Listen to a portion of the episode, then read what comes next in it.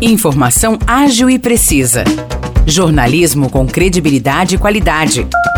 92 News. 92 News. O podcast do Jornal da 92.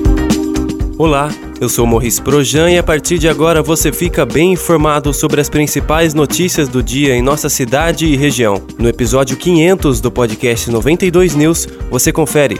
Diversos moradores de São João da Boa Vista, Aguaí, Hortolândia, Campinas, Sorocaba, Amparo e São Paulo relataram ter visto um clarão no céu e escutado um barulho hoje, por volta das 5 e 10 da manhã. O acontecimento gerou muita repercussão nas redes sociais. Há vídeos, inclusive, que mostram o momento do clarão. Segundo o astrônomo Tiago Signorini Gonçalves, ouvido pela TV Globo, o mais provável é que o fenômeno ocorreu porque um meteoro brilhante passou pelo céu do estado de São Paulo. O astrônomo afirmou que no momento em que o meteoro se fragmenta em pequenos pedaços, surge o clarão. Ainda de acordo com o especialista, o risco desses fragmentos atingirem pessoas ou imóveis é baixo. Quando são objetos que oferecem grandes riscos, geralmente não passam despercebidos pelos cientistas.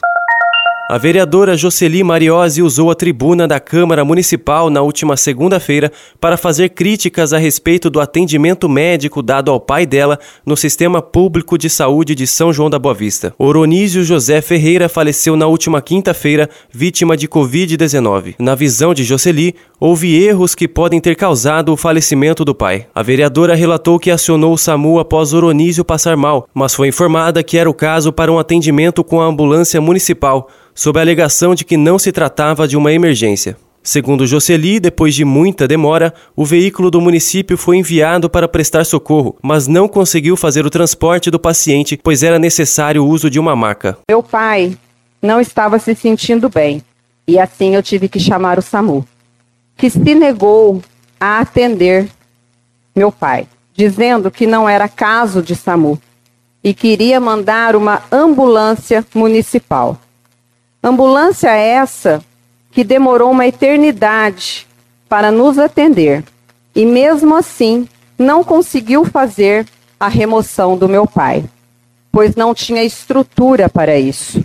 Era trabalho, nesse caso, do SAMU, de quem vou cobrar respostas do Conderge em um momento oportuno. Por fim, segundo a vereadora, Oronísio foi levado pelo SAMU para a UPA de São João da Boa Vista. Durante o atendimento, não foi solicitado nenhum teste de Covid-19. Para Jocely, houve negligência por parte da UPA, uma vez que poucos dias depois, seu pai morreu por complicações da doença. Tem que parar imediatamente com essa história de que está tudo bem, tudo uma maravilha, porque não está. Quem precisa ou já precisou da rede pública de saúde sabe bem do que eu estou falando e eu também vou cobrar no momento oportuno. Médicos despreparados têm vínculo ou compromisso com o nosso município. A UPA não solicitou um teste de Covid para o meu pai, fazendo assim um diagnóstico errado do seu problema. Nessa hora, a gente que é leigo não sabe o que se fazer nesse momento, pois deveria ser a UPA que deveria estar fazendo isso. Ao meu ver, foram negligentes. Jocely Mariose relatou que posteriormente levou o pai para um médico particular que pediu a internação imediata. Ele foi levado à Santa Casa Dona Carolina Malheiros, onde, de acordo com a vereadora, houve falha no atendimento. Meu pai, então, foi internado na Santa Casa. No primeiro dia, ele passou o dia todo deitado em uma cama com um lençol rasgado sem nenhum médico para atendê-lo. Ficou ali largado. Erro da Santa Casa? Fica a minha pergunta. Ou erro da UPA, que não fez o diagnóstico correto no primeiro momento? No segundo dia de internação, o pai da vereadora recebeu atendimento médico e fez o teste de Covid-19 com resultado positivo. De acordo com Jocely, ele precisou ser intubado de forma improvisada, uma vez que não há mais leitos de UTI Covid na Santa Casa Dona Carolina Malheiros. O hospital de referência para casos graves de infecção por coronavírus é o de Mococa. Foi intubado às pressas, de modo improvisado, em um quarto comum aguardando uma vaga de UTI Covid. Agora eu pergunto: por que não tem leito de UTI Covid em São João da Boa Vista para atender nós, são joanenses? Essa decisão de não ter um leito de UTI Covid foi da Santa Casa ou foi do Executivo? Eu quero respostas. Não só pelo meu pai, mas por todos. Ninguém tem que passar pelo que eu passei e pelo que nós passamos, pois é desumano. Jocely afirmou que foi aberta uma vaga no hospital de Mococa de forma rápida, mas seu pai não resistiu e faleceu na última quinta-feira. A vereadora disse que vai cobrar o posicionamento dos envolvidos e tomou a pauta saúde como prioridade no seu mandato. Não estou culpando nem A nem B, mas garanto que vou lutar com muita força para cobrar de quem quer que seja, doa a quem doer. Que isso não aconteça mais com ninguém faço um apelo a essa casa. É nosso dever encontrar as falhas, apontá-las e cobrar soluções. Não importa se o problema é novo ou antigo. Somos nós que estamos aqui e somos nós que devemos tomar as providências. Eu prometo, não vou dormir um dia em paz, enquanto estiverem pessoas passando por esse tipo de dificuldade. Nós levamos os questionamentos da vereadora à Santa Casa Dona Carolina Malheiros e à Prefeitura de São João da Boa Vista. Até o fechamento dessa edição, o Poder Executivo não enviou respostas. Já a Santa Casa afirmou em nota que utilizou de todos os recursos e protocolos possíveis naquele momento. Sobre a alegação de ausência de médico, o hospital evidencia pelos registros do prontuário que o pai da vereadora foi admitido no dia 19 de julho, às 11h30 da manhã, constando visita médica do especialista, bem como outras avaliações realizadas pelo médico assistente e intensivista do ambulatório. Diante da gravidade do quadro clínico do paciente e como não há leitos disponíveis para Covid-19, a Santa Casa optou por mantê-lo na UTI geral, em leito de isolamento, e não transferi-lo para o Hospital de Mococa, que se tornou referência para a UTI Covid.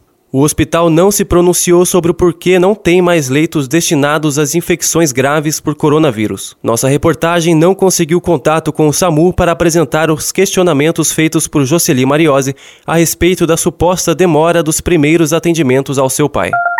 Um homem de 30 anos morreu esfaqueado pelo cunhado em Aguaí após uma discussão na noite de segunda-feira. Segundo o delegado Jorge Mazzi, o homicídio aconteceu por volta das 8 horas da noite no Jardim Aeroporto. A vítima foi identificada como Rafael José Gomes Félix. De acordo com o boletim de ocorrência, Testemunhas contaram à polícia militar que ele teria discutido com a esposa e acabou esfaqueado pelo irmão dela, que mora na casa ao lado. Segundo o delegado, os policiais do setor de investigações gerais apuraram que a vítima foi golpeada pelo menos cinco vezes. Havia golpes de faca no tórax, abaixo da axila do lado esquerdo, na cabeça, além de lesões no punho e na mão, o que, segundo a polícia, demonstra sinais de defesa pela vítima.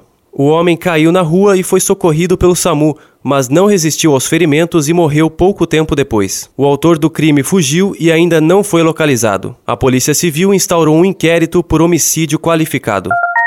Aguaí confirmou ontem mais uma morte em decorrência da Covid-19. Dessa vez, a vítima foi um homem de 72 anos, com comorbidades, que estava internado. Sobe para 146 o número de óbitos na cidade desde o início da pandemia. Segundo a atualização mais recente, que apresenta dados coletados até segunda-feira, Aguaí não tem pacientes hospitalizados e está com 15 casos ativos de Covid.